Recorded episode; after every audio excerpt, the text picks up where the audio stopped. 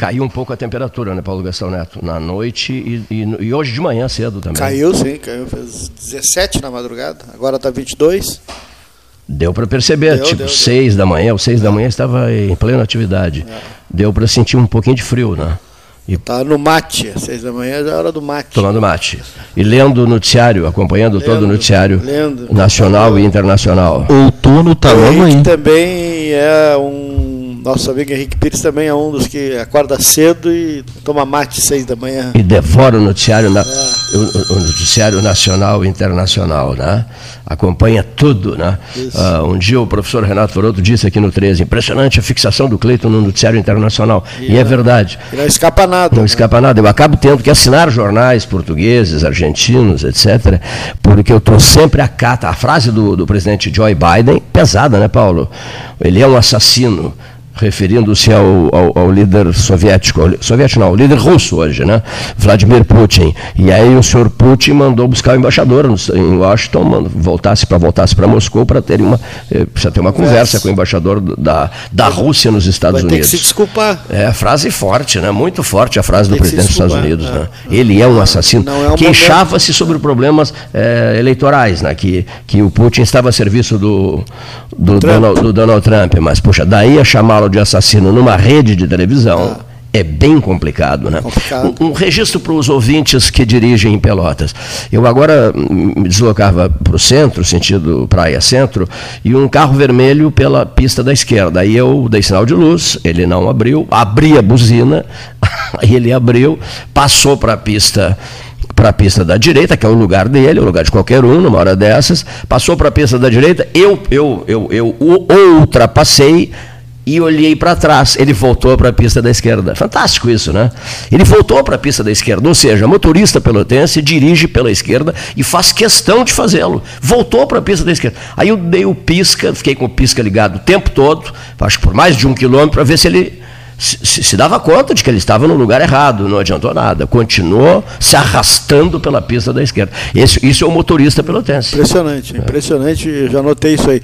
E nesses tempos de lockdown também, chega a impressionar o que fazem os motociclistas de teleentrega. É, uma, é assustador. É, é, é, um, é, o fio da navalha. Ah, Arriscam a vida a cada esquina. Passam rasgando nas preferenciais, pelas preferenciais. Impressionante, impressionante. É uma coisa assim. Não, não, não é só aqui, toda a cidade que está tendo lockdown está tendo uma demanda é. expressiva no, no teleentrega, e essa teleentrega toda, grande parte, 90% é feita de moto, e o motociclista, para ganhar mais, olha, tem, tem que correr para fazer a entrega, só que isso gera no trânsito um problema que é gravíssimo. Né? A qualquer momento, uma convergência, à esquerda ou à direita, você surge uma moto. Então, Uh, o cuidado tem que ser redobrado quem anda de carro. Por qualquer lado, né? Ah, Tanto pela direita lado, quanto pela lado, esquerda. Chega, lado, diga, o, o, piloto ah. vai torto, né? E avanço de sinal, o avanço de sinal, né? você está parado, o avanço de sinal. Não saber. É, qualquer direto, só dá aquela matadinha e passa. É impressionante uh, o que fazem os motociclistas né, de teleentrega. Né? Falando, falando em teleentrega, um sucesso o trabalho do, do nosso amigo uh, Márcio Ávila, né? do serviço de teleentrega. Teleentrega lá do Bistrô Pelotense. Do Bistrô Pelotense, é verdade. Fantástico o trabalho dele. O outro que vem trabalhando muito bem nisso é o Bruno. É o Bruno Castro do, do serviço de teleentrega. O, o, um dos que. O, filho do, do garçom do Bavária, do, fa, do famoso garçom do, do Bavária. Do, filho do Louro. O filho do Louro, né? O, o, fazendo muito sucesso com esse, tipo, com esse tipo de prestação de serviços. Bom, nós temos importantes manifestações a partir de agora. Em seguidinha, Leandro Freitas, direto de Rio Grande, vai conversar conosco a questão do abigeato, que é um assunto que vem repercutindo uma barbaridade na cidade. Eu até faria agora, pretendia fazer um comentário, eu, Cleito, pretendia fazer um comentário sobre lockdown em Pelotas e os números que eu pedi a Cariza Albuquerque Barros, que me foram repassados eh, detalhadamente e, por consequência, eh, eh, Uh, tendo como objetivo mostrar à cidade uh, qual é o comportamento dos municípios do sul do Rio Grande e, e, o comportamento dos pelotenses nesse momento, neste momento. Faremos isso daqui a pouco mais, né, Paulo? O Raul Ferreira também vai, fará um comentário aqui no 13. Eu acho que está na hora de, de, Ele já está ligando para mim aqui, eu aqui não atendi. Já está na hora de irmos até Rio Grande, uh, conversar com o pessoal que nos Bagé, Bagé tem uma delegacia especializada em abjeato. Foi criada, acho que no final do governo do José Ivo Sartori. E é um interessante meio de se saber né, o que está acontecendo na, na, área de fronteira. Ontem, depois da participação da delegada de Rio Grande, também do Luiz Fernando, a gente tem recebido várias mensagens em função desse assunto. Ele é mais extenso do que se pensa o problema é maior do que se pensa. Né? E, mais uma vez, críticas tanto de policiais quanto de uh, pessoas que sofrem uh, o crime ao judiciário. Né? Eu tenho dito aqui que o judiciário está na contramão da, da população, da, do dia a dia das pessoas. Né? Agora há pouco tiver, tiveram uma, se autoconcederam não, um auxílio de R$ 3.500 né, em meio à pandemia, houve crítica até do governador. Então, lamentavelmente, os policiais também reclamam desse setor da sociedade, né, desse, esse poder especificamente, que é o poder judiciário. Eu tenho feito tanta crítica aqui no programa em função da, da, da, da dessa esse comportamento. Né? Leandro Freitas. Leandro, de, direto de Rio Grande, é presidente do Sindicato Rural de Rio Grande. Boa tarde, Leandro. Boa tarde? É, Paulo Gastal, Cleiton Rocha, tudo bem? Novamente está, está, está participando do programa. Cleiton, é um, uma abertura que vocês dão assim, aos produtores rurais que é de tamanha importância que você não faz ideia. Né? É, e... É muito importante tratar desses temas junto aos produtores rurais, que a gente sabe que é uma, uma classe que muitas vezes carente, que precisa que, que a informação chegue até eles. E essa abertura que, que vocês estão dando é, é muito importante, muito importante. Duas coisas que chamou atenção. Uma, no, no primeiro momento, é a, a extensão do, do, do, do, do dano causado à, produção, né, o número de casos que acontecem, né, e a outra é alguma certa na desestrutura por parte da área de segurança, né? falta de inteligência, um judiciário que não atua com rigor, enfim, na, esse solta-prende, solta-prende, né? desse tipo de meliante. Eh, isso deu para perceber bem nos contatos feitos, né? tanto com policiais quanto produtores rurais, Leandro. É, a gente, a gente sente isso também, né? É, que este momento necessitaria, logicamente, que a impunidade não, não estivesse tão grande, né? Como está em outros setores também, não é só conosco que isso acontece. Sim, sim. Mas é, mesmo assim, mesmo assim, Cleito, a gente acredita que ah, tanto por parte da Brigada Militar quanto da Polícia Civil, o trabalho vem sendo realizado. Né? A gente tem é, visto que, que o esforço né, que por parte das forças uh, policiais vem ocorrendo. O que acontece é que, infelizmente, é uma ação de enxugar gelo, né? Onde, como tu bem relatou, é um prende-solta, prende-solta, e isso dá uma sensação de impotência, né? Onde a gente não consegue é, resolver de fato o problema, né? Então, a gente sempre notou que essa essa, essa situação, ela ocorre, ocorre ciclicamente. Ela tem períodos que ocorre, períodos que alivia. E a gente sempre nota que os períodos que, que a, alivia é quando a gente flocha as rédeas, né? Quando, quando as forças policiais flocham, flocham as rédeas. O que não está acontecendo no momento. Nós temos notado que, por, aqui na cidade de Rio Grande, principalmente, por parte da delegada Lígia e todo o seu contingente, né?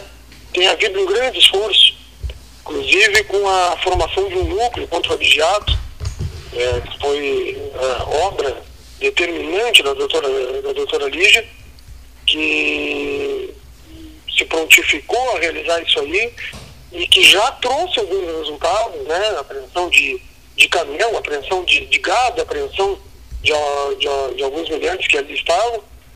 E mesmo por parte também da, da nossa querida Brigada Militar, que sempre esteve ao nosso lado, é, hoje o Major Alberdan já recebeu, já nos recebeu, já recebeu o Sindicato Rural para tratar sobre, essa, sobre esse tema. E a gente nota que nesta semana mesmo, é, agora, nessa semana, um ou dois dias atrás, é, junto com a vigilância sanitária, eles é, tiveram algumas uh, uns, uh, açougues, restaurantes, enfim, tá? E com isso conseguiram é, é, reter algumas carnes que estavam em própria para consumo, nem todas elas oriundas de objeto, logicamente, tá?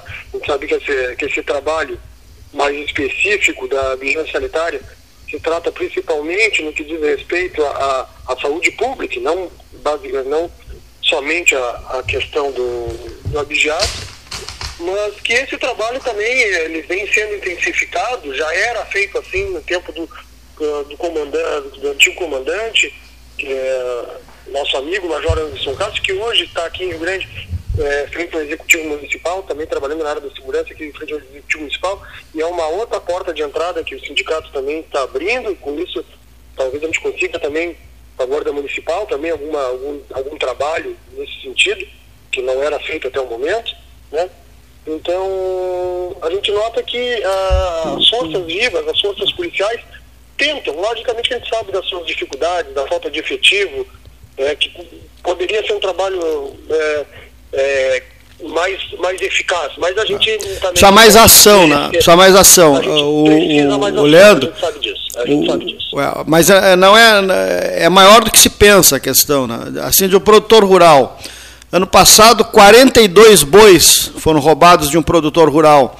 Eles Somente de um produtor. Somente de um produtor. Eles já estavam no, eles já estavam no frigorífico, em um frigorífico pronto para abate aqui em Pelotas. E é, aí conseguiram evitar. No Povo Novo sumiu 35 novilhos, a questão de 15 dias, de um produtor de Pedro Osório. Tá, esse eu não sei se acharam na informação que me repassou um, um, um, um policial. E também roubo de carga, trazem aqui para volta, arrumam nota de produtor, enfim. A questão é o seguinte: tem uma outra ponta aí, não é só o, o, criminoso do roubo, tem alguém comprando e gente grande comprando. Então, por isso que eu preguei ontem com a doutora Lígia na história, na, na entrevista, a questão de uma. de uma. Uma quadrilha. Uma quadrilha. É, de, de, de, um, de, uma ação da, da inteligência, de poder se prever esse tipo de roubo, dessa ação e atacar antes, né? É, esse trabalho que a doutora Lígia vem realizando, né, é um trabalho muito novo, né, esse trabalho que a, esse, da formação do SIMUC é um trabalho muito novo. A gente já viu algum resultado, mas a gente, logicamente, espera mais resultados, né? E a gente crê que, torce né, para que a um, a curto prazo, médio curto prazo, é, a gente veja mais ação, como tu mesmo, o termo que tu mesmo usou, e que a gente veja uh, outras coisas acontecerem, né?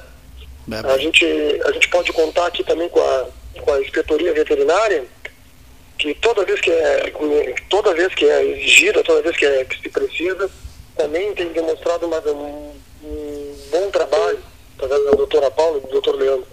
Então, a gente, parceiros a gente tem, né? O que a gente espera é realmente que é, se torne um trabalho mais efetivo. Porque o que a gente tem notado é que assim, existe uma rota né, que, que, já, já foi muito bem traçada, né, que abrange quase toda a região sul. Estou né? falando em Capão do Leão, Campo Sul, Rio Grande, Pelotas, Santa Vitória, São José do Norte, enfim. Tá?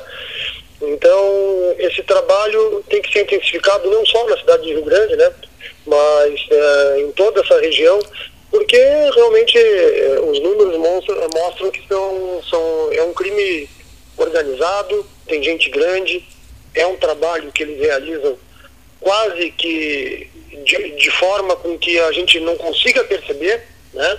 devido às extensões, devido ao tamanho das estradas, devido ao tipo de região que eles, que eles conseguem atuar. E isso. Gente de, gente de campo envolvida, com certeza, porque pelo tipo de trabalho que, que tem que ser, pelo horário que é realizado. Então, é esse tipo de, de trabalho, eu acho, que a coisa tem que andar, entendeu? Tá é esse tipo de inteligência que eu acho que tu que, que é, é, é, a nossa, não diria exigência, mas o nosso pedido, entendeu? Porque para que se descubra essa rota, para que se descubra esse tipo de trabalho, porque isso daria uma maior credibilidade ao produtor rural, essas forças policiais, né? Que é isso que hoje está faltando, hoje a gente não consegue muitas vezes quantificar exatamente o, o, a quantidade certa né, desse, desse crime, porque muitas vezes o produtor rural uh, está descrente, né, tem medo, e muitas vezes não registra ocorrência, na maior parte dos casos não registra ocorrência. Então a gente crê que esse número seja muito maior que este que a, que a gente, que esses casos que tu citou aí. Esse número são, realmente deve ser bem acima disso, porém nosso o produtor hoje ele ele não, não, não, não, muitas vezes até não identifica, né, quando é um ou dois animais, vai identificar num, num, num período muito fora já da, da possibilidade de se encontrar e muitas vezes ele também não declara, não faz, não registra a ocorrência por medo, por descredibilidade, por falta de crédito a, a tudo isso que está acontecendo. Tá bom. Luiz Renato Leite Reis, que está nos ouvindo lá em Santa Vitória do Palmar, ouvindo aí a tua entrevista, Leandro Freitas, pelo que eu agradeço aqui no 13 Horas, né, nesse assunto que a gente vai continuar levando adiante. Muito obrigado, um abraço. A gente agradece o teu programa, a gente agradece ao 13 Horas aí por toda a oportunidade que dá. É, isso com certeza é, traz informação ao produtor rural e trazendo informação a gente consegue é, que romper essas barreiras que muitas vezes são criadas. Tá ótimo. Abra, abra, bom trabalho. Tá bom. Temporada do Tubarão, conexão de 400 megabytes pelo preço de 200 megabytes, conexão de 200 megabytes pelo preço de 100 megabytes. Vá de polvo ao seu Gastor Chewich, diz que 3199 4000, polvo.in temporada do Tubarão, povo ao lado da equipe do 13. Quero comprar, vender ou alugar? A Imobiliária Pelota é a parceira ideal para a realização dos seus, dos seus desejos. Opções inovadoras de atendimento a qualquer hora e em qualquer lugar. WhatsApp, visita remota, tour virtual, contrato digital e outras ferramentas seguras e práticas para você fechar negócio sem precisar sair de casa. Na Imobiliária Pelota, os sonhos não param. Acesse www.pelotaimoveis.com.br, o WhatsApp 99111 7432. Treichel, de segunda a sábado, das 7h30 às 21 Domingos e feriados, das 7h30 às 13 Horário exclusivo ao grupo de risco, das 7h30 às 8h30. Disque 3284-8800. Olha esse número, hein? 8800. 3284-8800. Ontem, de carrinho, com máscara, fiquei sabendo, né? Um carrinho, e empurrando um carrinho, ele e a esposa com máscara, Leonir Baade, visitando o Treichel se reabastecendo lá no Treishel. Treishel leve a vida bem. Treishel Delivery acessou, clicou, chegou. A marca Treishel garante o quê? A memória desta casa. A marca Treishel está garantindo também a montagem. Nós estamos escrevendo uma barbaridade, né, seu Paulo Gastão Neto? E o Raul Ferreira terá que escrever também, né? Nós estamos escrevendo uma barbaridade, o projeto Memória 13H, 150 textos, tudo ligado à cidade de Pelotas, né? Memória, e quem é que assina a memória, a memória 13 horas, ano 43, é Treichel, Treichel Delivery ao lado da mesa 13. Jornalista Raul Ferreira, um dos grandes colaboradores da mesa 13 horas, um torcedor rubro-negro. Aproveito para dizer, eu não sei se eu, se eu, se eu já, já, enviei a ele, é, eu recebi do Paraná. O, achei fantástico isso. Ah, recebi uh, do Gilson Orleis, de um parente do Gilson, do Gilson da Silva Orleis, advogado, que, que enviou a ele, do, lá do interior do Paraná, uh, um movimento de torcida do Brasil de Pelotas. Não? Mas um movimento muito forte, muito bonito isso. A torcida do Brasil de Pelotas no interior do Paraná. Já te enviei esse material, esses áudios, Raul, ainda não? Eu, não, não enviou ainda. Tu me enviasse algumas coisas ao comentário do Santana no Centenário Chavante, que me honrou muito, porque eu mudei o dia dele lá no Jornal do Almoço justamente para homenagear o Brasil e acabei levando um puxão de orelhas porque ele entrou num bloco estadual e todos os demais clubes do interior, torcedores, ficaram com ciúmes. Mas tu estavas falando de memória e eu gostaria agora, nesse momento, de, de fazer uma memória muito afetiva. É, não vou falar de abigeato, não vou falar de coronavírus, eu gostaria de lembrar aqui a memória e a saudade que eu tenho do nosso amigo do Diário Popular da Rádio Pelotense, é, Sérgio. Sérgio Cabral. É, Sérgio Cabral. Sérgio Cabral. E, e, eu gostaria, eu li o livro dele rapidamente, e fácil de ler, muito bem é, escalonado pelas histórias que ele tem, mas eu gostaria de contar rapidamente tem um, um minuto para contar uma história do Cabral comigo? Por favor, com imenso prazer, querido. Bom, eu vou ao médico com dor de barriga em Porto Alegre, no Mãe de Deus, e, e me apontam como solução fazer a, a, retirar as pedras na vesícula. Na verdade, não é retirar. Houve um corte? Com três entradas e tal, o médico disse. Tre... Não, não, Alô, alô, alô. Teleguiado. E o médico já sabe, pode fazer. Tá cortando a tua fala, Raul. Raul, Raul. A tua fala, tá, a, tua fala tá cortando. Tá? Não, eu, eu, acho que é antena, não é isso? É. Melhor, procure uma melhor posição. Repente eu vou para a sacada aqui do, do Laranjal. O senhor, o senhor, o senhor Leonir Badi disse assim, na sacada, perfeito. Ainda fico olhando para a paisagem. É, melhorou? É uma boa sacada. Melhorou? melhorou, melhorou sim. Melhorou. Bom, deixa eu te contar. Então eu vou ao médico, o médico diz, vamos fazer essa cirurgia daqui a sete dias, ou daqui a três, ou daqui a dois, ou até mesmo hoje à noite, às nove horas. Eu digo, eu vou levar o carro em casa e faço a cirurgia. Fiz a cirurgia e perguntei para ele, eu posso dirigir, porque aí eu teria 10 dias de folga, né? E ele disse, pode dirigir, tranquilo, teu carro tem direção automática e tal. Aí eu, no dia seguinte, a, a, a liberação, vim para Pelotas e passei em frente ao Hotel Alebo, o, cujo dono saiu desesperado à meia-noite. Eu tinha ido levar meu irmão em casa e saiu desesperado e disse: Olha, está pegando fogo era aquele incêndio das lojas Renner. Né? Isso era próximo da meia-noite. Aí eu liguei para qual rádio? Para a Rádio Universidade.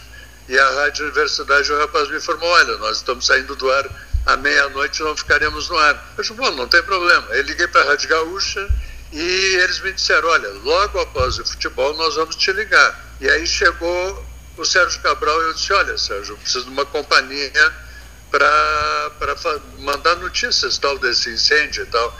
E aí fomos madrugada dentro, fomos para o Hotel Cury ali de frente, onde a gente tinha uma vista privilegiada, né? É, e dividimos aquela cobertura até às 6 horas da manhã, é, quando as lojas vendas ficaram completamente destruídas pelo incêndio. E o Sérgio Cabral foi um parceiro daquela noite, foi um parceiro do café da manhã, e foi um parceiro de uma vida muito intensa em Pelotas, especialmente contigo, Cleito, eu sei, com, com Paulo, é, mas esporadicamente comigo, mas especialmente comigo naquele momento de fraternidade, onde ele ficou até às seis horas da manhã informando, é, e me lembro que depois, influenciado talvez pelo, pelas minhas pressões, eu disse, tu tens que ir ao Carnaval do Rio, e ele acabou indo ao Carnaval do Rio e me agradeceu muito é, por, por, pela oportunidade e tal. Adorava Carnaval, né? É, é. Ele, ele que fazia aquele é. é. evento de conjuntos, né? É, eu estava me lembrando porque o dia que eu tomei a vacina foi o dia que o Paulo, que o Sérgio partiu, dia 20 de novembro, né? É, eu lembro muito bem do teu aviso no Facebook, no momento que eu estava me preparando para me recolher. E, e, e, tenho na memória essa saudade assim de encontrá-lo, de vivenciar aquelas coisas que somente com ele, com aquela paixão que ele tinha, e vocês são pessoas apaixonadas pelo rádio, né?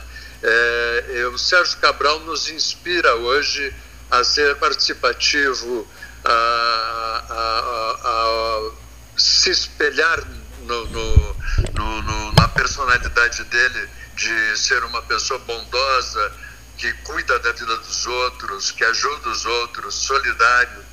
Enfim, é, eu gostaria de falar hoje do Sérgio Cabral e não gostaria de falar de abigeato nem de Covid. Por exemplo, ele, um traço que identificava o Cabral eram aquelas perguntas inesperadas surpreendentes no desempenho da função dele, não necessariamente só no desempenho da função dele. Por exemplo, nós tomávamos um cafezinho no café, no café São Pedro, na, na Via Conciliação em Roma, ele olhou para mim e disse assim: "E se for o argentino?" Eu fiquei tonto com aquela pergunta. E se e se for o argentino, eu disse para ele: "Olha, nenhum nome argentino se destacou nesse período de, de, de, de, de pré-conclave, né? absolutamente nenhum. E o, e o cardeal argentino é um cardeal muito idoso." Eu respondi a ele, a ele, né? Mas aquela frase ficou na minha cabeça. E se for. Mas assim, saiu, saiu do nada aquela frase, né? Saiu do nada. E se for o argentino. Ele me deu. O, cardeal Sandri, Leonardo Sandri, que era o papábile de 2005, quando da eleição do Bento XVI, chegou a ser lembrado por, por um jornal italiano, mas assim, levemente, né? num cantinho de página, Leonardo Sandri. Que também, muito, além do Bergoglio, idoso, também muito idoso, o cardeal Sandri. E eu só, eu, na hora assim, um frio do cão, e eu olhei para o Cabral e disse, pô, que pergunta, Cabral. Aí, que pergunta, Cabral. E se for um argentino? Aí eu lancei aquela frase que. Aí depois eu lancei aquela frase que ficou famosa, eu volto a nado. Mas enfim, isso era Sérgio Cabral. Agora eu vou te dizer uma coisa, tia aos ouvintes poderá causar impacto, lá sei eu, não, pouco me importa. Olha aqui, ó, eu vou te dizer uma coisa que passa, pela, que passa pela minha cabeça. Vou te dizer o que, em relação ao Cabral, uma coisa que passa, continua passando pela minha cabeça. Esse Cabral, que junto com o Paulo. Está tá, tá, tá, tá cortando horrores, está cortando horrores. A tua fala está cortando horrores, Raul. Não se ouve nada, absolutamente nada. Não se ouve nada. Vamos tentar ligar de novo tentar ligar de novo, não? O Paulo está me ajudando aqui para nós tentarmos completar a entrevista com o Raul Ferreira. Esses cortes telefônicos por celular, eles comprometem muito o trabalho do rádio, não? Às vezes está tudo uma maravilha, uma beleza, mas eu acho que é antena mesmo, né? Oposição, etc. Né? Eu só não queria perder o, o fio da, da, da, do meu raciocínio, né? Mas eu, eu, eu tenho ele muito bem presente, tenho muito bem mentalizado estava uh, cortando uma barbaridade, mas eu. eu me, me, me, me, ouves agora? Me, me, não, não, desisti. Desisti. desisti. Pensei na, pensei na ideia, mas tinha bagagem para trazer, etc. Digo, não, não. Vamos. É, muita mão de obra. Vamos voltar de avião, que é mais prático. Mas eu só completar um raciocínio aqui, Raul Ferreira, que poderá, de repente, deixar algumas pessoas é, fazendo contas de cabeça, mas eu vou, vou fazer esse registro aqui. Eu estabeleci comigo mesmo isso, de, de, de, de fazer esse registro aos ouvintes, em relação ao Sérgio Cabral. Sabe o que não sai da minha cabeça? Paulo Gastão Neto, Raul Ferreira, senhores ouvintes, Leonir Baade. Não sai da minha cabeça. Ah, aquela, aquela famosa pergunta que não quer calar, sabe? Aquela, aquela coisa que fica incomodando a gente, fica, aquilo que fica mentalizado. Ah, por exemplo, a, a, o falecimento do Cabral, para mim, Cleiton, é uma ficha que não cai. Assim como, assim como as perdas do José Raimundo, do Hermes Ribeiro de Souza Filho, na, o, o calvário deles em função da pandemia. São perdas que eh, não saem da minha cabeça, não saem da minha cabeça, são fichas que não caem. Bom, a, a frase que não sai da minha cabeça, jornalista Raul Ferreira, estimado amigo, é esta aqui, ó. Não teria sido necessário,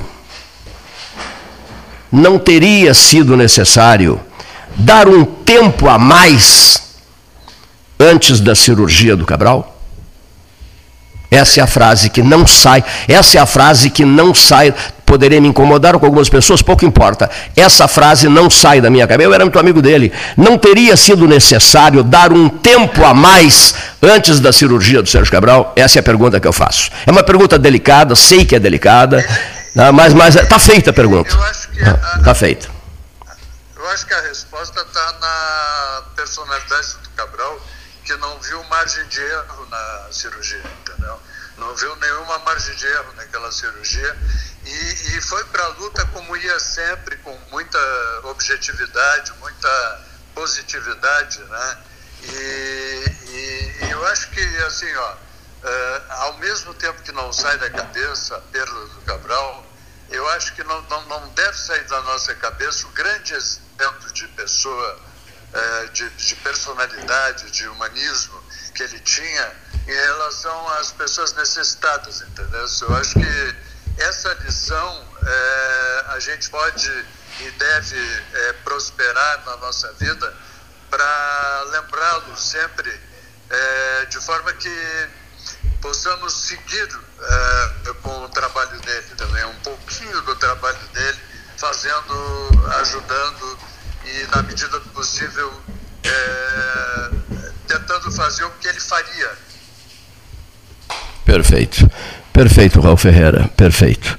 O, o, o 13 horas, sempre contando contigo, agradece pela tua manifestação. Estamos registrando a chegada do presidente da Associação Comercial de Pelotas, o Mauro Bom, aqui no estúdio. Qual é a temperatura agora, Leonir Bade? 18 de março, 22 graus. Quinta-feira, 18, 18 de março, recebe um grande abraço nosso e em breve ao vivo, se Deus quiser. Com certeza, um abraço a todos vocês aí do 13 Horas. Obrigado, querido. Um grande abraço. Eu ontem saí do, do, do 13 Horas aqui, passei ali na esquina do Café Aquário e não resisti, não. me tornei um fotógrafo, assim, porque o, o sistema fotográfico da, da, dessa máquina celular aqui é muito bom. Aí estava um cachorro chamado Rex, que eu vi um senhor chamá-lo de Rex, um cachorro negro, belíssimo cachorro e, e de bom, e bem alimentado, porque ele é um cachorro de rua. Estava sentado ali deitado, deitado não sentado, estava deitado junto à porta de acesso ao café aquário. Aí não tive dúvida, fiz uma belíssima foto dele, que fez um tremendo sucesso nas redes sociais, colocando assim, em tempo de lockdown, né, a proteção, olha aqui, ó, o protetor do café, Rex, né, a proteção do Aquários. Né? Aquários que voltará à vida na próxima segunda-feira. Né? Segunda-feira reabrirá. Senhor presidente da Associação Comercial de seja bem-vindo. Não sem antes eu fazer um registro aqui, que o senhor mandou uma mensagem agora que achei interessante, porque eu admirava muito esse cara. O Cleiton, que vive falando de helicópteros e que tem um medo danado de helicópteros, porque quase já se espatifou no interior de um helicóptero, lá na Estação Ecológica do Taim, em 1988 fui salvo pelo número 88, ano 88, é, faz o seguinte registro. Hoje, 18 de março, faria 43 anos Fernandão, do Internacional, né? cuja morte foi uma morte estúpida, absurda, desnecessária, uh, a bordo de um helicóptero, não é isso? Sim. O helicóptero levanta voo. Não havia iluminação de pista. Irresponsável. É, foi, foi, um, Responsável. É, foi, um, foi um gesto é, olha aqui, ó, o helicóptero, estavam numa pescaria, não é isso? Ah, estavam, estavam numa pescaria no Araguaia, pode ser? Porque o, piloto, ah. ele recebe na, uma das instruções mais, na, digamos, prementes e óbvias que é dada ao piloto, ele, é, ele decide a partir da condição que lhe é dada. É ele que decide. Sim, a, a condição ele é dada. Ele, ele, não pode ser influenciado por absolutamente ninguém. Sim. Ele, só ele decide, né? por isso ele é o capitão do avião, o capitão do voo. Né? E ele, obviamente, foi, o piloto foi influenciado pelo. Não, tem que subir, tem que ir, tem que ir, tem que ir. E aí, ah, não, tá. O mesmo aconteceu com Ulisses Guimarães, que estava na, na, na, na Costa Carioca e tinha que voltar, tinha que voltar para o Rio, tinha que voltar para o Rio, porque tinha que pegar o avião para Brasília, tinha que voltar. Ah. E o piloto dizia, não, não, doutor Ulisses, não, não podemos voar nesse tempo, não podemos, não temos condições, não, não, mas nós temos que ir. Então, o piloto. Ele e o Severo é, Gomes. é soberano. Na, e quando ele perde essa soberania em função do, do dono do passageiro, do, do dono do aparelho, ele corre o risco. E no momento que ele corre o risco, a margem de risco ela existe aí, né? Poderia chegar, Sim. mas poderia não A chegar. pressa do doutor Ulisses, né? Que coisa maluca isso, né? Isso não, na aviação comercial não, não existe isso. Avião, eh, esses aviões, esses, esses, jatinhos, né? Acontece muita. Por exemplo, o, o, o norte-americano, o jogador norte-americano. Eh, uhum. Né, ah, pra, isso. É, pra não lembro o nome. Falar mais recentemente, né? É, na aviação comercial Determinações pessoais só, dele. Só vai quando. Então, feito esse registro, né? Fernandão faria 40. Olha, observem, 43 anos. Né? Minha idade. 43 anos. É, pouco, pouco, pouco, pouco.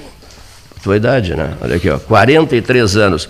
Foi no Uruguai, assim, nas proximidades do Rio Uruguai. Obrigado, Leonir Bade. Porque não havia iluminação de pneu, não havia pista. Estavam numa pescaria, né? levantaram o voo da, da, das margens do Araguaia no escuro. Né? Aí, em seguida, o helicóptero se projetou e tirou a vida do Fernandão. Né? Então, é um registro triste que a gente faz no dia de hoje na hora oficial Ótica Cristal, 13 horas 42 minutos, a hora oficial de todos os endereços, de todas as cidades do mundo já visitadas pelo 13, são mais de 50 países visitados em 43 anos. Máscara branca, sempre com essa máscara, respeitando o lockdown. Pra, é, Mauro, Mauro Bom. Para combinar com os cabelos. Para combinar, assim, cabelos brancos e máscara branca. Outro dia observei um, uma cachorra o pelo branco se destacando é, em relação ao pelo bege.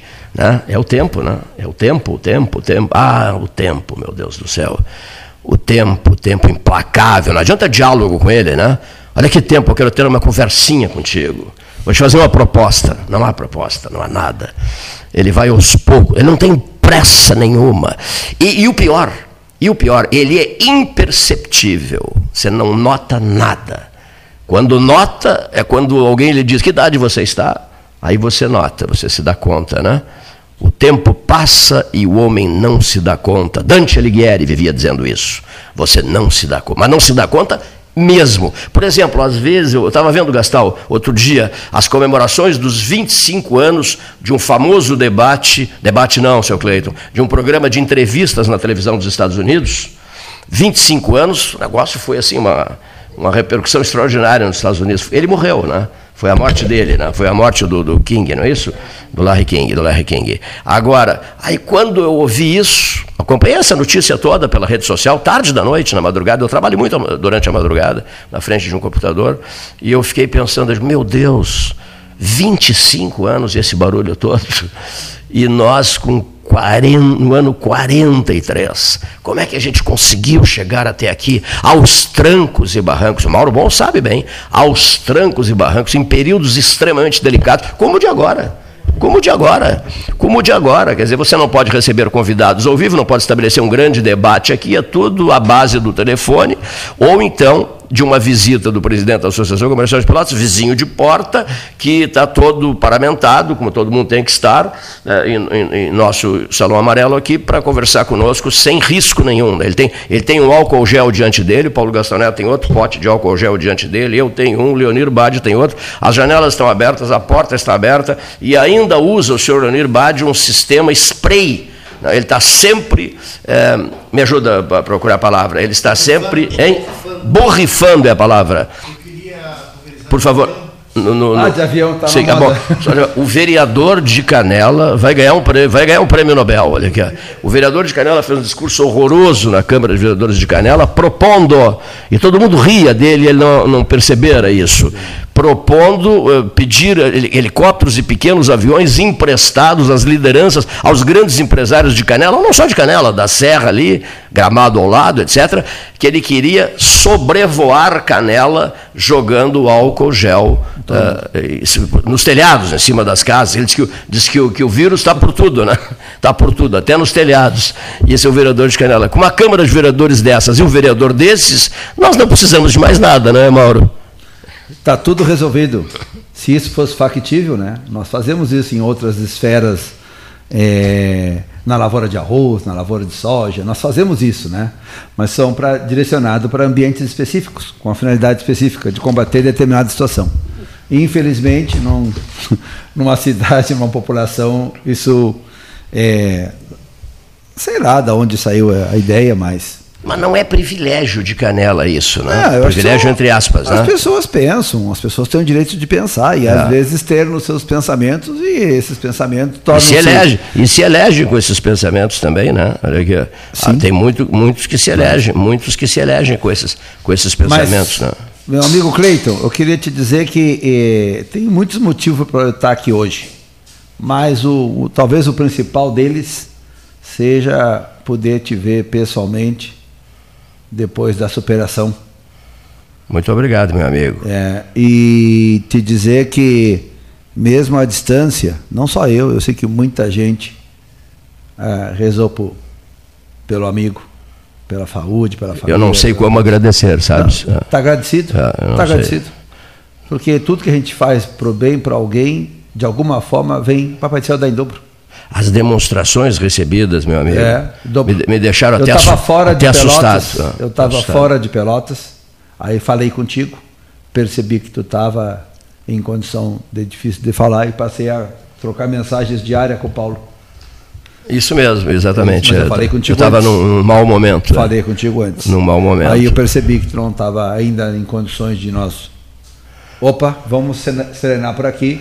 Passei a conversar, trocar. Paulinho, novidade do dia. Paulinho. E o Paulinho sempre, como sempre, nunca me deixou sem resposta. Impecável, né? Sempre, isso, sempre. isso Parabéns, mesmo. obrigado, Paulo. E o próprio Paulo conversava muito com o Dr. Rogério Torres Marques e com o Dr. Rogério Rafael, Marques salvou minha vida também, né? Dr. Rafael Calderipe Costa. Duas, duas figuras que foram notáveis conosco. Vou- Não só comigo, com o Paulo também. Né? Quando eu vi que o doutor Rogério Marques estava cuidando de ti, eu me lembrei, eu voltei a, do- a janeiro de 2004. Eu peguei uma doença na oportunidade, vou externar aqui, além da minha família, Sim. só a família sabe. Eu peguei um dia, dia 30 de dezembro, eu voltava, ainda era superintendente da Caixa, voltava de uma reunião em Bagé e comecei a me sentir mal. Me senti mal, me senti mal, dentro do carro, não estava dirigindo. E era à tarde da noite, 9 horas, 10 horas. Cheguei em casa, 30, 40 de febre, e que, que vai acontecer comigo? Não tinha, só mal. Não tinha nenhuma dor. No dia seguinte, seis da manhã, acordei, a cabeça devia estar assim, um metro de tamanho, de tanta dor. Sete da manhã tomando remédio, passei aquilo, fui, eu procurei o médico, procurei outro. Passei a semana assim. Quando era quinta-feira, eu liguei para o meu amigo, doutor Alfredo de Ganzalk, Ah, nosso amigo Alfredo Zalk. e disse para ele: Eu sei que não é contigo, meu amigo, tu é neuro, mas me dá uma ajuda. Eu estou com isso há cinco dias e eu não sei a quem procurar mais. Ele disse: Deixa que eu vou tentar. Ele estava com a família no cassino. Telefone. Deixa que eu vou tentar que um amigo meu, um doutor, aí, professor, especialista nesse negócio, te receba. Nem nunca tinha visto, embora eu conhecesse já há alguns anos o Rui Marques, da imobiliária, parceiro de negócios, inclusive. Nosso amigo Rui Marques. Exato, isso. mas eu não conhecia o doutor Rogério, o irmão. Não o conhecia pessoalmente. Rapaz, ele conseguiu agendar, ele me atendeu. Eu nunca tinha sido tratado num exame médico que nem criança. Be- Sabe bebê? Você leva um bebê lá e o médico, o bebê não fala, então o médico fica palpando tudo, do pé à raiz do cabelo. O doutor Rogério Marques fez com isso. Depois de uma hora e meia de, análise, me disse a seguinte frase: é, Tu tem um vírus chamado mononucleose. Ali na mesa. Nós vamos fazer um exame para confirmar.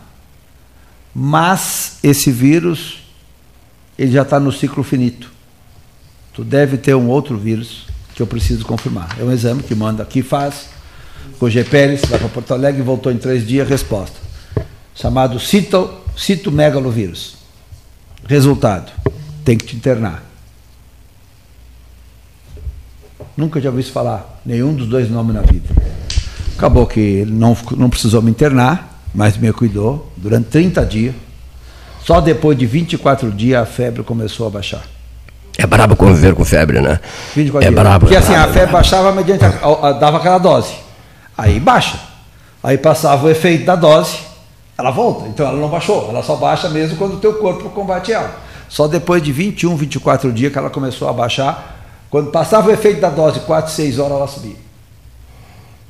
Eu fiquei ruim, eu emagreci em 30 dias, uns 7, 8 quilos. É, aconteceu comigo a mesma muito coisa. Forte, muito forte.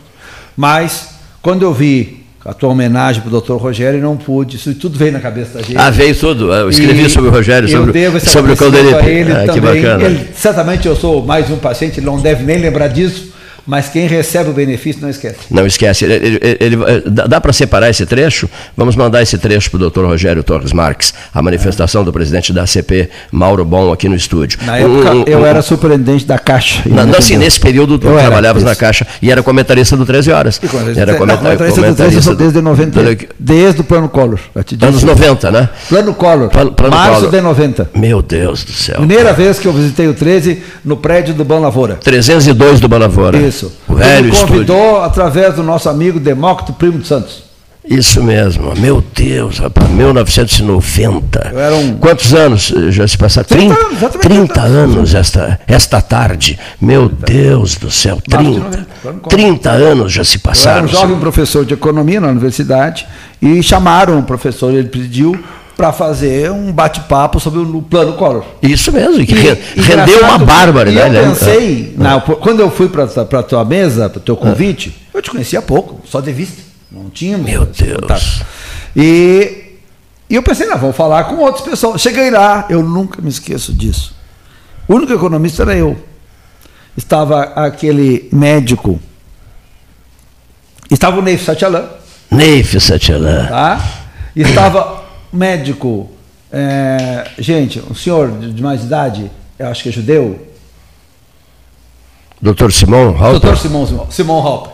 Estava, eu digo, o que, que eu estou fazendo aqui debatendo plano de economia com um médico, um, o, o, o Ney Satyalan, tudo, né? Um filósofo, jornalista. Porque o 13 é assim mesmo, É. né? Então foi, foi muito legal. Nunca se sabe o que vai acontecer, Fiquei uma né? hora e meia lá, rapaz, em 1990 eu tinha 30 anos, então eu era um jovem, aqueles senhores muito mais preparados que eu para bater um papo. 90? Plano 1900. Collor, 15 de março de 90. Foi em seguida, foi final de Isso 90, mesmo. abril para ali. Foi em seguida o plano foi lançado. Eu tinha 13 anos. Eu, tava, é, eu, tava, eu tinha 13 anos. É, tá- Daí o nome 13. Mas assim, ó, eu queria te agradecer por ontem. Eu ontem a gente fez a nossa live do ano, a primeira do ano, né? E que já queríamos ter feito ano passado, não conseguimos, que por ser no mês da mulher, a primeira live do ano fosse com uma executiva, com uma empresária mulher. Gosto muito de lives. E onde conseguimos. E foi mais um sucesso. Eu queria eh, agradecer, que eu sei que tudo que nós fizemos temos o apoio de muita gente, mas temos o apoio seu, temos o apoio do Paulinho, que publica nas redes sociais, do Leomi, enfim, todo mundo nos Paulo, ajuda. Paulo tem feito um trabalho nas Todo redes sociais. ajuda, olha aqui, ó. todo mundo nos ajuda. O site do 13 está bombando, graças a Mas Deus. nós também, na nossa modéstia, tentamos ajudar muita gente. E acho que isso que importa. Hoje tu ajuda, amanhã tu é ajudado. Eu queria externar aqui, eh, Paulinho, tu me perguntou outro dia e eu não tinha resposta para te dar, agora eu tenho. Como é que tem sido as lives da ACP? Paulo, Paulo dá, dá um depoimento. O Paulinho Olha, me perguntou outro o dia. próprio Paulo me disse assim, Cleiton, quando o assunto for live, eh, sai fora. não, porque eu não gosto de lives. Não, eu, mas, não, é- eu não, não, consigo, não, eu não consigo participar, tenho desculpas a apresentar a muita gente, especialmente a Pinheiro Machado. Eu não consigo, eu tento, mas não consigo. Olha aqui, ó, eu fujo de lives. Por quê? Não sei, não consigo. Eu não consigo. Meu negócio é um microfone de rádio e fim de conversa. No meu Mas caso. é um momento de, de- Não, eu sei, importantíssimo. de- de- importantíssimo, claro. É que, é, aqui a gente está no rádio, né? Sim, claro. Claro, pro- claro. Procura priorizar a, a voz, o áudio, né? Agora, empresas, instituições, Fundamental, né? está sendo uma maneira de congregar e, e debater alguns temas, né? Paulo, a doutora Clarissa ontem falou sobre a live da Associação Médica de Pelotas, que e outra e outra coisa, eh, a capacidade que se tem de colocar uma personalidade a falar para um grupo sem elas precisar se deslocar. Isso aqui, ó, muitas Isso vezes. foi uma coisa Muitas vezes nos nossos importante. almoços, Paulinho, muitas vezes nos nossos almoços, nós não conseguimos, às vezes, fechar e trazer uma pessoa que está fazendo algum trabalho É. de destaque em sua área, em sua empresa, em seu negócio, no comércio, na indústria, porque às vezes a agenda de deslocamento é complexa. Aham. Complexa. E hoje, com as lives, vou dar um exemplo para você. Nós fizemos essa live agora com a primeira mulher presidente do BRDE, que está fazendo 60 anos Isso. agora, dia 15 de junho. Uhum. Nunca teve uma mulher, nem sequer na diretoria. Ela é a primeira ah. da diretoria. Ela é de Brasília. Ah. Ela é de Brasília ela e é veio para o estado da convite. Ela veio porque ela queria concorrer a governadora de Brasília, tu sabes, né? Ela, ela veio para o estado da convite do Leite. Ela veio a convite do governador. Foi recomendada, parece, né? Sim, perfeito. Foi recomendada. Ela era por... secretária de Planejamento de Brasília. Ela era Sim. secretária de Planejamento de Brasília. E ela é, acabou, o governador lá acabou o mandato, não sei se se elegeu, não sei, não sei o detalhe da, da por que, que acabou, mas. Sim. Certo? E aí ela foi convidada, se ela falou, ela falou live ontem. Quem ligou para ela para convidá-la, se ela topava vir para o Rio Grande do Sul, foi o Aode Cunha. Aode foi ela falou na live, Está gravado na live de ontem, no página e no site da Associação Comercial de Pelotas. Ela disse isso ontem. O Aode Cunha me ligou, eu não o conhecia pessoalmente. O Aode é muito qualificado. Pois é. E eu não o conhecia pessoalmente e não conhecia o governador. Não. Fui conhecer depois desse, dessa ligação. E aí acabou aceitando e veio. Mas o que eu queria dizer é o seguinte. Ela aceitou o cargo de secretária de planejamento, foi, né? E é o que era ela lá. Passou a trabalhar em parceria com o Cláudio Leite Gastal, não foi isso? isso no Palácio e depois o governador fundiu as duas secretarias numa só. Entregou para o Cláudio. E convidou para ela assumir a presidência, a diretoria e a presidente do banco. Porque, para quem não sabe, o, o, o, BRDE, Banco Regional de Desenvolvimento Extremo Sul, é, é, baseado no Rio Grande do Sul, sede do banco, Paraná, Santa, Santa Catarina, por ordem, Paraná e Mato Grosso. Né? Os quatro estados da federação. Em rodízio a presidência. E a presidência vai, vai, vai, vai obedecendo o rodízio. Anos, né? Cada dois anos Pelotas já teve essa presidência com José Maria Carvalho da Silva, lembra? Outro dia eu recordava isso, conversando com José Ricardo Castro, nos encontramos aqui, uh, aqui um em frente aqui, ao Palácio do Comércio. Temos, a, a, hoje o banco tem, Sim. fora da central em Porto Alegre, ele tem eh, regionais em quatro cidades. São elas Pelotas, no prédio, Sim. no sexto andar da Associação Comercial de Pelotas. São a outra em Lajeado, Caxias e Passo Fundo. São as quatro regionais do banco fora de Porto Alegre. Pelotas, Lajeado, Caxias e Passo Fundo. Eu não sabia disso. Isso. E em Pelotas, ele está aqui, o andar abaixo de nós agora. No Pelotas, Lajeado, Caxias e Passo Caxias Fundo. Caxias e é. Passo Fundo. São os quatro regionais do banco. É. Certo? Não sabia disso. Isso. O Alexandre é. Inés é o gerente regional aqui de Pelotas. Tá?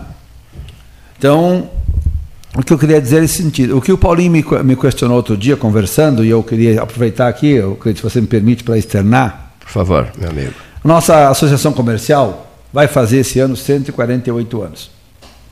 Então ela precisou se renovar, se reinventar. Está uma beleza a, a, o andar aqui, o, o, o, sétimo andar. Ontem visitei aquela área da presidência, e mais agora as mesas das assessoras e tal, os, as duas salas novas que estão sendo utilizadas. Você abriu, você escancarou o sétimo andar. Tá uma, eu não tinha ido ainda, depois da, da volta do hospital, eu não tinha visto isso ainda, mas está uma maravilha. Estive conversando com elas ali. Muito obrigado, Cleito. É, a gente continua fazendo todos os serviços que fazíamos antes de forma online. E nos primeiros dois meses do ano, a gente teve até um aumento de serviços via online. Tá? Isso é importante que se diga. Nós fazemos ainda marcas, fazemos ainda registros, fazemos ainda junta comercial, certificação digital, tudo via online. Tudo. Ah, o serviço da CP continua sendo feito. E, Paulinho, a pergunta que tu me fez era o seguinte: o impacto das lives o impacto das lives. Eu, por causa desse questionamento, nós fizemos um levantamento de todas as lives que fizemos em 2020, a partir de maio, porque até nós precisamos de um tempo para nos adequar. Foi em março que fechou tudo. A partir de maio nós fizemos dois tipos de live. Uma que nós criamos, que chamava-se Integra CP, que era um algo presencial, virou algo online, às 19h30 nas terças-feiras, chama-se de sócio para sócio para conversar sobre o problema, sobre gestão, sobre tecnologia, sobre Covid, sobre vários assuntos. Sobre comércio aberto, comércio fechado, enfim, toda a situação que vivemos. E, e, e também a gente levantou o resultado do Tá na Hora Online, do nosso almoço que virou online a partir de julho, cujo primeiro almoço online, Tá na Hora Online, foi feito com a prefeita de Pelotas na semana do aniversário da cidade. Nós tivemos, em 2020, 7 mil pessoas assistiram o nosso Tá Na Hora online. E quase 7 mil pessoas assistiram o de sócio para sócio à noite. Ou seja, nós tivemos eh, de maio, junho a dezembro mais de 14 mil pessoas assistiram às nossas lives, o que nos surpreendeu positivamente, o que nós precisamos agradecer às pessoas que confiam. Expressivo esse número, hein? Que beleza, hein? Expressivo esse número, hein? E isso vai continuar mesmo depois da pandemia, porque mesmo que volte aos presenciais, os almoços presenciais, eles serão transmitidos e vão para a live. Isso não vai, ter, não vai terminar mais. Teremos vai, momentos híbridos? Vai abranger mais pessoas. Aqueles que 100, 150 que podem vir no almoço, uhum. mas os outros que não estão aqui em Pelotas e querem assistir. Sim.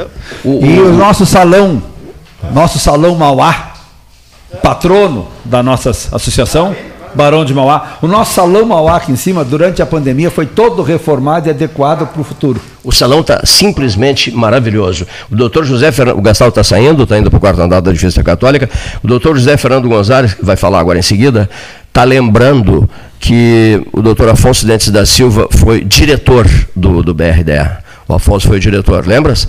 Foi diretor do BRDE. Sim, o presidente foi o José Maria Carvalho José Maria da Silva. Né? José Maria foi o ex-prefeito de Pelotas, ex José Maria Carvalho da Silva. Vice-prefeito e ex-prefeito. É. Mas eu acho que há outros pelotenses que também foram diretores, não tem, presidentes, não, eu diretores. Acho que teve uma outra pessoa que foi da diretoria, não sei se chegou a ser presidente, doutor Lélio Souza. Lélio, ah, faz sentido. Eu acredito é. que o doutor Lélio também tenha sido. Faz sentido. Eu não lembro se ele chegou a ser da presidência, mas acredito que da diretoria sim. Eu, eu tenho uma, uma pauta ah, aqui que eu pedi apoio eu... para Cariza Albuquerque Barros, e até porque chegam perguntas e mais perguntas. Né? A grande curiosidade é, Mauro, é, número de casos anteriores ao lockdown número de casos posteriores ao lockdown. Vamos precisar de um tempo, né, pra, em função Sim. desse lockdown atual, para sabermos depois, pra, para que se possa dar a resposta a essa pergunta. Outra pergunta aqui de ouvinte: como se comportam no dia a dia, em tempos de redes sociais, que é um problema delicado sobre esse aspecto da rede social? Ela expõe todas as pessoas, né? Os líderes do lockdown, que exemplos que eles estão dando à população é, e por que são tão protegidos às vezes pela mídia local né, diante de certas postagens que são feitas. É, são pessoas acima do bem e do mal, é, são pessoas que tudo podem. Esses tudo podem. Né? Então, são perguntas que chegaram bem interessantes.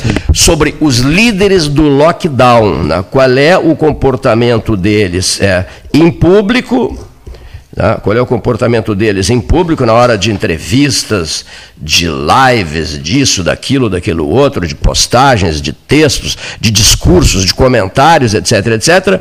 Qual é o comportamento deles na, num, outro momento, num outro momento, qual seja, fora das, das manifestações oficiais, ou mesmo não oficiais, entrevistas para rádio, para jornal, para televisão e tal, como se comportam os líderes do lockdown, que exemplos eles estão dando à população e por que, quando se comportam mal, por que é que eles são tão protegidos pela mídia local? Essa é a pergunta que eu recebi. É pesada, é pesada, mas é necessária. De outra parte, senhor presidente da ACP, senhores ouvintes, é, eu recebi isso aqui, ó. É, hoje, 18 de março de 2021, uma quinta-feira. É, números de novos casos em uma semana, Mauro. 2.755. Maior alta percentual, Pedras Altas, 20%, Jaguarão, 18,9% e Morro Redondo, 17,7%. Maior número de novos casos, Pelotas, 1.342. Óbitos, 70. Infelizmente, estou lendo aqui o boletim da minha estimada Cariza, Albuquerque Barros, diz assim: infelizmente, alcançamos esse triste recorde de vidas perdidas na região em apenas uma semana ouvinte. Em apenas uma semana. Em Pelotas registramos 21 mortes e em Rio Grande 14 mortes. Chuí acabou registrando a primeira vítima fatal da doença. Todos os 22 municípios apresentam casos ativos e todos apresentaram novos casos nesses últimos sete dias. Os números são de alto impacto, não é verdade? É que assim, ó, é, eu percebo, é, os números são números. Os números não, não mentem, né? Você tem os números, a não ser que você não confie em ah. quem informa os números, o que eu não acredito. Então, os números são é, coletados diariamente pelas secretarias municipais de saúde, que estão vivendo uma situação dramática. E aí, a, cada um de nós reage diferente a uma situação. seja ela qual for. Se ela é, então, uma situação dramática, ela, às vezes, é. as pessoas acabam tendo reações também dramáticas. Né? E aqui não vai nem juízo de valor. Eu vejo todos a semana os números da Zona Sul, que é, conclui na, na quarta-feira e nos informa toda quinta-feira pela manhã. Trabalho feito lá pela equipe do nosso mestre e amigo professor Feijó. Liderança, grande Feijó. liderança pontual, a, a atitude é, de líder de exemplo da Carisa Buquerque Barros, por quem eu tenho profundo respeito e admiração. Né? Filha do nosso querido amigo professor Albuquerque. Né? Então, é, eu acho que é importante isso. É, nós medimos os números todos os dias, certo? A Aliança Pelotas, é, através da coordenação agora do, do Fabrício Iribarri, presidente do Santos é, possui quatro membros, empresários, titulares, dentro da, do Comitê de Crise da Prefeitura Municipal de Pelotas, debatendo, discutindo. Claro que todos defendemos a reabertura do comércio, guardadas, as respectivos protocolos, exigências legais, enfim, enfim, enfim. Só que isto não é tão fácil quando nós temos um nível de população de baixíssimo nível de consciência. Ah, diz assim, mas Mauro, 60% das pessoas está fazendo certo, está se cuidando, está se, se protegendo, sim. Mas nós somos uma cidade de 300, 450 mil habitantes. Se 20% não fizer o certo, vai dar 70 mil pessoas. Quantos nós vamos contar, sair contaminando por aí? Olha aqui, sobre números, eu gosto muito de números. 2010, 328.278 pessoas. Isso. 2016, 343.651 pessoas. No centro de Pelotas, onde estamos, Isso. no coração da cidade, eh, encontram-se 58.964 pessoas. Ah, interessante isso, né? O maior exemplo que nós temos dificuldade. Quase 60 mil pessoas, né? É é, é que nós ainda temos que colocar guarda municipal, brigada militar, para cancelar a festa clandestina. Esse é o maior exemplo. Esse é o fim disso. da picada. É o maior exemplo disso. Ah. É, e nós estamos aqui lutando para reabrir o comércio, para gerar emprego, gerar renda, gerar impostos, salvar pessoas da miséria, da pobreza. E essas pessoas, realmente, quando eu, vejo isso, eu te confesso, não como presidente da associação comercial, Sim. mas como cidadão, me entristece. E outra coisa que me entristece, nós temos um intervalo comercial, sou lembrado pelo Leonir Bad, iremos a ele, mas eu só preciso dizer uma coisa aqui. Não vale só para a seara local. Há, há, casos eh, no país, há vídeos circulando pela, pela, pela, pela, pelo WhatsApp, etc., de líderes políticos fazendo pregações enfurecidas, defendendo o lockdown, defendendo o uso da máscara, defendendo o recolhimento e tal, e daqui a pouco aparecem eles em público, né? Aparecem em público, sem máscara, sem nada, brabos, não vou citar nomes aqui, mas enfim, é, o que, o que estabelece um nó na cabeça, né, é um nó na cabeça do, do cidadão, que vê aquilo ali, todo mundo vê com facilidade esse tipo de coisa, vê aquilo ali e diz, peraí, mas isso aí não está combinando com o discurso que o sujeito faz, né?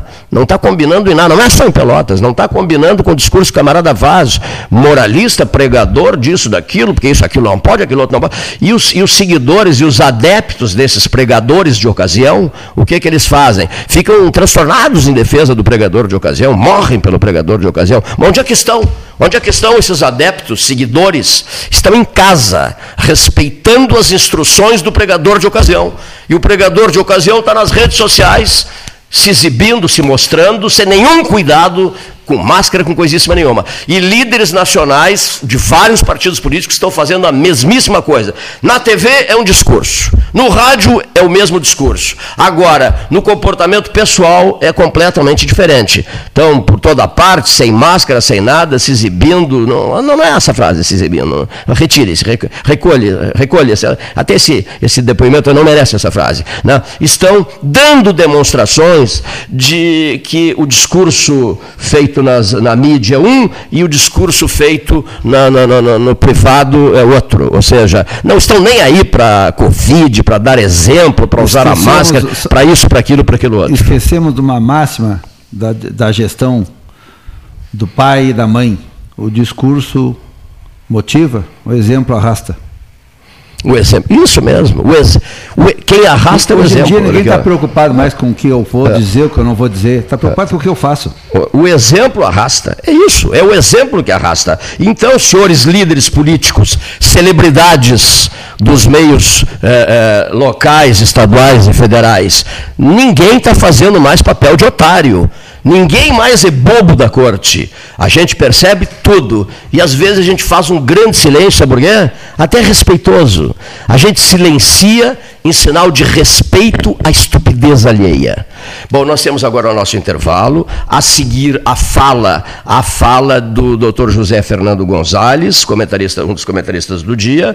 E o, o- mas o, o- o presidente da CP olhou para o relógio e me disse assim: Eu tenho um outro compromisso agora. É isso não? Então, as suas Eu despedidas. quero aproveitar essa oportunidade para dizer mais uma vez: abençoado seja o nosso Pai do céu que você está aqui comigo. O mesmo Pai do céu abençoado, na sua sábia decisão, que não é minha, que não é a tua, levou meu vizinho e amigo Edu Lang. Nosso querido Edu Lang. É, vizinho, meu amigo. Isso mesmo, é um amigo pessoal então, também. Edu Lang. abençoado. Ele, tu está aqui com a gente e na nossa associação comercial é uma honra estarmos todos aqui unidos, juntos e ter é, uma oportunidade de externar essa opinião que não é dona da verdade, mas é, é que se todos nós fizermos um pouquinho da nossa parte, fica mais fácil para todos. Para nós empresários que brigamos por emprego, por sobrevivência, por pagar aluguel, por pagar salário, por pagar água, luz, telefone, por gerar emprego, por pagar impostos.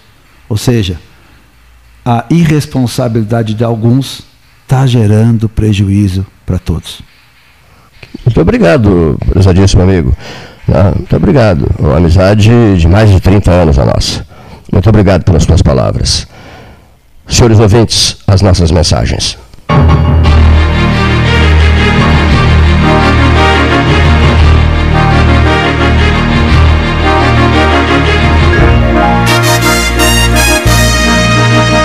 Associação Comercial de Pelotas é um dos órgãos mais antigos do país, sempre em defesa da classe empresarial, com uma história marcada pela transparência e pelo compromisso com seus associados. Faça parte do nosso quadro de sócios. A ACP está localizada no edifício Palácio do Comércio, Rua 7 de Setembro 274, telefone 3028 1541, com o ramal 200.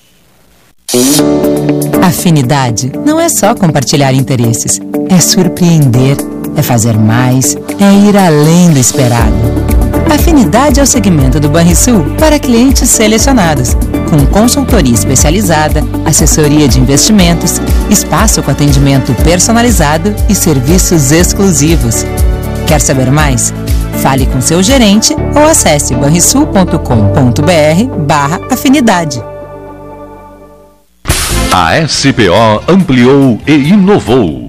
Há 40 anos prestando serviços em arquitetura e construção. Agora também é consultoria imobiliária especializada. As tendências no mercado de imóveis, projeções, prospecções, oportunidades e as melhores estratégias e logísticas de compra e venda.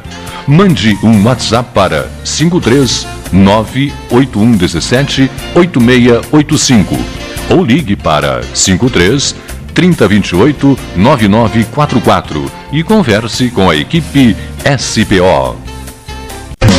Aquarela Tintas, uma empresa com equipes especializadas em Pelotas, Rio Grande e Porto Alegre. Aquarela Tintas, Rua General Osório, 1259. Telefone 3225 5000. E também na Avenida Dom Pedro I, telefone 3281 1714. Aquarela Tintas. Suba no caixote do Café Aquário para debater a duplicação da BR-116. Quer comprar, vender ou alugar? A Imobiliária Pelota é a parceira ideal para a realização dos seus desejos. Opções inovadoras de atendimento a qualquer hora e em qualquer lugar. WhatsApp, visita remota, tour virtual, contrato digital e outras ferramentas seguras e práticas para você fechar negócio sem precisar sair de casa. Na Imobiliária Pelota, os sonhos não param. Acesse www.pelotaimoveis.com.br. WhatsApp 991 11 7432. O 2020 foi cansativo? Então que tal presentear o seu ano novo? A Life Sleep Comfort tem ofertas que vão transformar 2021. Conjunto Box Casal Erval, 1190 ou 12 vezes de 119. Aproveite essa e outras promoções com a garantia da pronta entrega Life Sleep Comfort, a maior rede multimarcas de colchões do estado, em Pelotas e Rio Grande, ou em Porto Alegre, na Avenida Ipiranga, 7624. Agora, o documento anual do seu veículo não é mais enviado pelo correio. Ele é emitido digitalmente. Você pode emitir de dois jeitos: pelo app Carteira Digital de Trânsito ou pelo site, após o pagamento do IPVA e demais itens de licenciamento. Emitindo pelo app, você leva o documento no seu smartphone. Pelo site, você mesmo imprime o documento. Saiba mais em rs.gov.br. Detran RS e Governo do Rio Grande do Sul. Novas façanhas. Genovese Vinhos, Delicateces, produtos de marca, a qualidade de sempre. Ligue 3225 7775, Doutor Amarante 526. Visite a sua Genovese Vinhos. Ferragem Sanches, Barros Cassal 16, Arial. Fone 3228 4188. De segunda a sábado, das 8 às 12 e das 13h30 às 18h30. Material hidráulico, material elétrico, tintas, vernizes, tinners, máquinas serra mármore, furadeiras, cimento cola e ferragem em geral. Ferragem Sanches, Barros Cassal 16, Arial. Chega de esperar! Agora você já pode fazer transferências e pagamentos instantâneos 24 horas por dia, 7 dias por semana pelo Pix no seu Banrisul Digital. Basta você ter suas chaves cadastradas. Pode ser seu CPF, e-mail, número de telefone. Você escolhe. Não cadastrou suas chaves ainda? Tá na hora. Banrisul Digital. Tudo no seu tempo.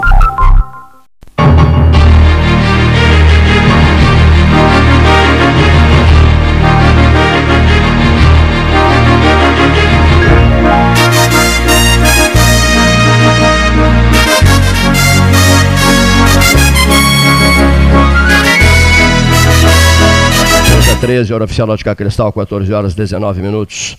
O, o, o doutor Rodrigo Gonzalez, presidente da Associação, da Associação Rural de Pelotas, um dos integrantes da mesa 13, eh, neste momento. Vamos ouvi-lo. Boa tarde a todos os ouvintes, muito especialmente aos meus colegas de bancada do 13 Horas e carinhosamente ao meu amigo Cleiton Rocha, que novamente me dá a oportunidade de estar aqui falando no 13 Horas, que é sempre um espaço muito especial para mim. Bem, falando sobre o agronegócio, a gente consegue encontrar um cenário de certo, certa positividade, mesmo frente a um ano que foi assolado pela pandemia que a gente ainda enfrenta.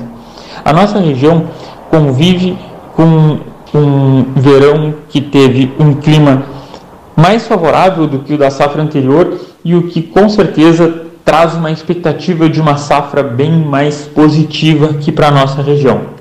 Nós estamos aí entrando na colheita de soja, já em meio a uma colheita de arroz que vem trazendo bons resultados e esperamos que isso consiga fazer uma boa injeção de capital para toda a nossa economia. Isso acontece aqui na nossa região, mas o agronegócio conseguiu ter números positivos mesmo em 2021, frente a todo o cenário de incertezas que a gente segue enfrentando. Então, o agronegócio, mais uma vez, se mostra como uma das grandes potências que o Brasil tem construída, que é uma das nossas forças. Isso traz bastante otimismo frente ao cenário que a gente vive todos os dias. A gente sabe que o trabalhador rural ele foi um dos menos impactados por conta da pandemia, porque o agro não parou. Não parou nem para o grande produtor, nem para aquele produtor que tem uma grande extensão de terra e os seus cultivares, e também não parou para o pequeno produtor.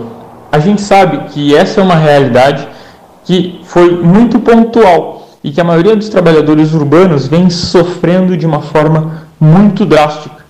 E isso não só entristece, mas isso também traz um cenário de fragilidade muito grande e acaba voltando e gerando problemas para toda a nossa sociedade.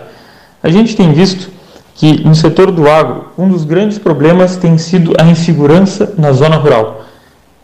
Tanto aqui em Pelotas como na cidade de Rio Grande, o número de abjeatos que tem sido reportados nos últimos tempos traz uma sensação de insegurança que corrói aquele que produz com tanto carinho e quer ver todo o seu produto ou tudo aquilo que ele cria sendo bem cuidado e conseguindo chegar na mesa do consumidor. Isso acaba onerando de mais uma forma o setor produtivo que acaba se obrigando a fazer investimentos em segurança privada, que é o recurso que os empresários têm para compensar a ausência de Estado na prestação de mais um serviço. Bem, tudo isso é bastante importante que a gente veja num cenário conjunto. O agronegócio ele tem sido uma das potências do Brasil e eu vejo como algo muito importante que consiga se manter nesse ritmo, até porque quando os outros setores não estão fazendo todo o seu pleno potencial por conta das dificuldades, pelo menos nós, enquanto sociedade, temos uma escora um esteio como o agronegócio. É sempre um grande prazer estar aqui falando e eu espero, sonho em poder voltar a falar diretamente do Salão Amarelo com tempos melhores e com mais tranquilidade para todos nós. Muito obrigado, prezadíssimo Rodrigo, sejas bem-vindo. Rodrigo Gonzalez, presidente da Associação Rural de Pelotas, mas antes disso, bem antes disso, o doutor Multas, e antes de ser, do doutor, de ser o doutor Multas, tornar-se o doutor Multas, um dos nossos comentaristas da casa. Que o amigo seja muitíssimo bem-vindo. São agora 14 horas 23, hora oficial Ótica Cristal, o endereço de todos, as casas da, do Calçadão da Andrade da 7 de setembro, e o 13 horas falando do mundo inteiro, sempre com a marca Cristal. Uh, ouçamos Fabrício Machello, um dos integrantes da mesa 13, falando de casa. Boa tarde, Cleiton. Boa tarde, Paulo Gastal. Boa tarde, ouvintes do 13. Uh, circula um vídeo de um pai dentro de um supermercado com uma criança deitada no seu ombro, assim, e o pai chorando desesperadamente, copiosamente, pedindo dinheiro para comida para os filhos. Essa, esse vídeo, eu não sei exatamente onde esse fato aconteceu e confesso que não tive sequer uh, coragem e, e, e, força para buscar uh, maiores detalhes, exatamente pela tragédia que isso representa uh, do ponto de vista de quem foi atingido de uma maneira brutal pelas pela, pela pandemia e também pelas medidas restritivas, uh, muitas vezes absurdamente impostas. Uh, de outro lado, eu vi ontem uma jornalista dentro de um, na apresentação de um telejornal de uma emissora decadente, dizendo que os especialistas são unânimes em afirmar que o lockdown é a solução e falando no final o choro é livre, é isso que se tem. Eu vou deixar de adjetivar essa jornalista, porque acredito que nem deva perder meu tempo falando sobre a insensibilidade que ela revelou ao se manifestar dessa forma. Tampouco vou falar sobre a emissora, que é decadente e militante político atualmente, E isso é triste quando se pensa numa imprensa livre e que realmente eh, se destine a apresentar fatos, deixando para os ouvintes ou para telespectadores a tomada de posição, a formação de opinião. Eh, esses telejornais, de um modo geral, têm servido muito para esses fins ideológicos, para a pregação política, para o, a transformação de um, alguns minutos de apresentação em quase que um funeral diário, que mais joga as pessoas para baixo do que servem para informar. Eu lamento muito pelo pai que chora pelos seus filhos e desprezo o tipo de procedimento que se adota quando se confunde o jornalismo com um palanque, é, muitas vezes a serviço da política.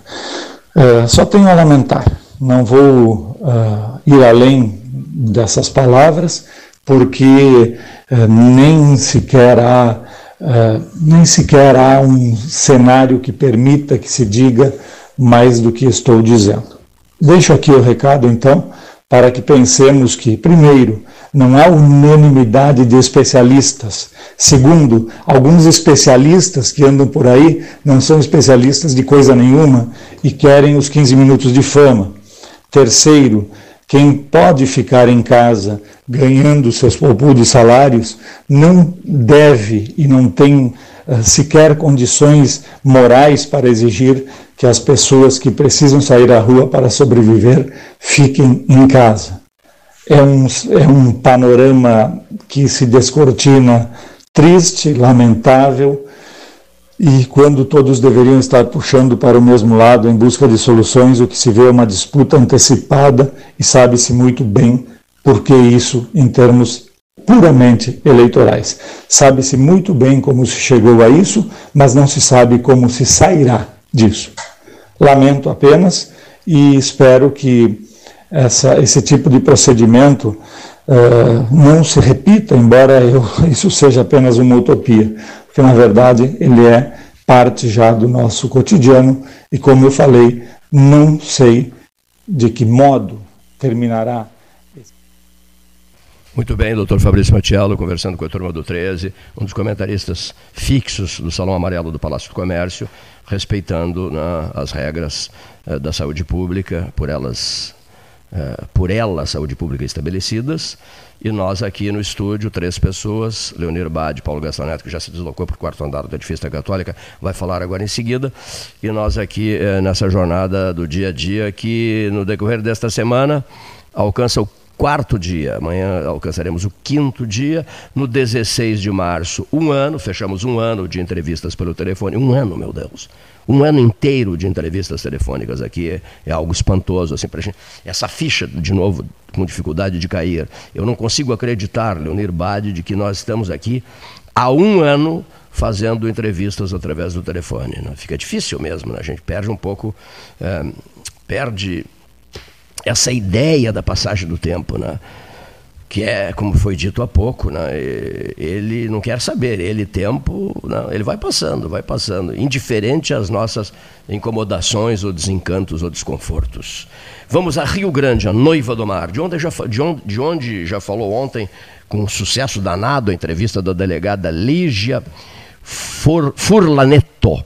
Uma beleza a entrevista dela ontem. Como muito boa a entrevista hoje, Paulo Gastão Neto conversando com o presidente do Sindicato Rural de Rio Grande, que não tem absolutamente nada a ver com o Leandro Freitas da Rádio Pelotense. Não, as pessoas, é o Leandro Freitas, não, não tem nada a ver. O Leandro Freitas da Rádio Pelotense é uma pessoa e o presidente do sindicato uh, rural de Rio Grande, que também se chama Leandro Freitas, é uma outra pessoa.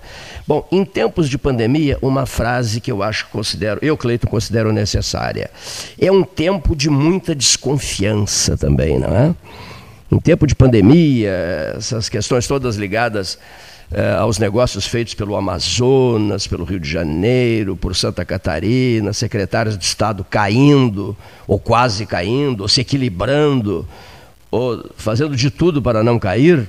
Quer dizer, isso tudo nos leva, até por acompanhar esse noticiário todo, nos leva por rádio, por televisão, por jornais, etc., por rede social, por jornal, páginas online. Eu, por exemplo, sou um sujeito que vivo em função de páginas online. Então, em tempos de pandemia, acho que a frase é boa, Leonir Bade, e de tanta desconfiança, em tempos de pandemia e de tantas desconfianças, é o exemplo que arrasta, senhor ouvinte exclusivamente, a fala não. É o exemplo que arrasta. Porque falar, eu falo uma coisa aqui, mas me comporto diferente.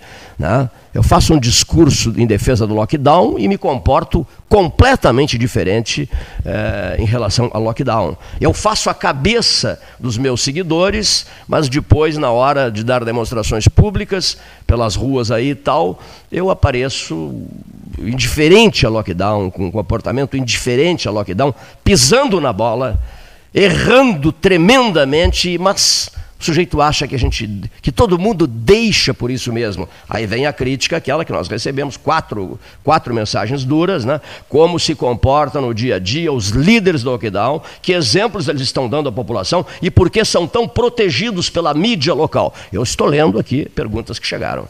Vamos, ouvir, vamos a Rio Grande com o advogado e homem de rádio Paulo Ricardo Correa. Boa tarde, Cleiton Rocha. Boa tarde, Paulo Gastão Neto. Boa tarde, ouvintes do Pelotas 13 Horas. Em Rio Grande, até 15 de março, contávamos 11.800 infectados pelo vírus corona e, infelizmente, 271 óbitos. O estado está em bandeira preta, todos sabemos. E a página da Prefeitura de Rio Grande avisa que o município vai seguir os protocolos de distanciamento do Estado. Porém, a fiscalização municipal na cidade falha grosseiramente. Domingo passado, um dia lindo e agradável, trouxe-me uma realidade triste. Na Praia do Cassino, segundo apurei e verifiquei pessoalmente, a Guarda Municipal, acompanhada pela Vigilância Sanitária e Brigada Militar, percorre a praia, alertando e tentando coibir a permanência das pessoas na areia, eis que isso gera aglomerações. Todavia, na área urbana, notadamente na orla da lagoa, no trecho do chamado Rincão da Cebola e da Henrique Pancada, que foram revitalizados na administração de Alexandre Lindemeyer, tornando-se convidativos para o lazer, a aglomeração de pessoas é incrível como se nada estivesse acontecendo, como se em Rio Grande tivesse acabado a pandemia. Nos espaços destinados às brincadeiras e aparelhos infantis, crianças corriam alegres aos olhos dos adultos, todos sem máscara e tomando o seu chimarrão. Nas trilhas e calçadas, pessoas em grande quantidade, se exercitando, a grande maioria também sem máscaras um posto de gasolina que construiu um daqueles decks de madeira estava repleto de jovens bebendo e festejando. Olhei para os lados e nada de fiscalização. As duas áreas que citei, pelo que sabemos, estão cobertas pela vigilância por câmeras ligadas ao GGI. Mas o que me deixa preocupado de verdade é que durante a administração anterior, os fiscais estavam sempre circulando, exercendo o seu papel nessa funesta pandemia, na tentativa de diminuir a possibilidade do contágio. Ora, se a prefeitura diz que o município vai seguir os protocolos de distanciamento do Estado, ela está falhando nessa parte. Esperemos que o prefeito determine maior atuação da fiscalização Afinal, naquele povo todo, por certo haviam pessoas que lidam com clientes e consumidores nas lojas e mercados, que, aliás, sofrem duramente com a paralisação de algumas atividades. Proatividade, prefeito Fábio. Não apenas no pacote de alívio dos impostos e taxas para os empreendedores, mas principalmente na questão da prevenção do contágio. É o que tínhamos por hoje. Boa tarde, amigos. Muito bem, senhoras e senhores ouvintes. fa falou de Rio Grande, Paulo Ricardo Correia, a quem agradecemos, e a todos que estiveram conosco até este momento, a gente diz o mesmo. Boa tarde.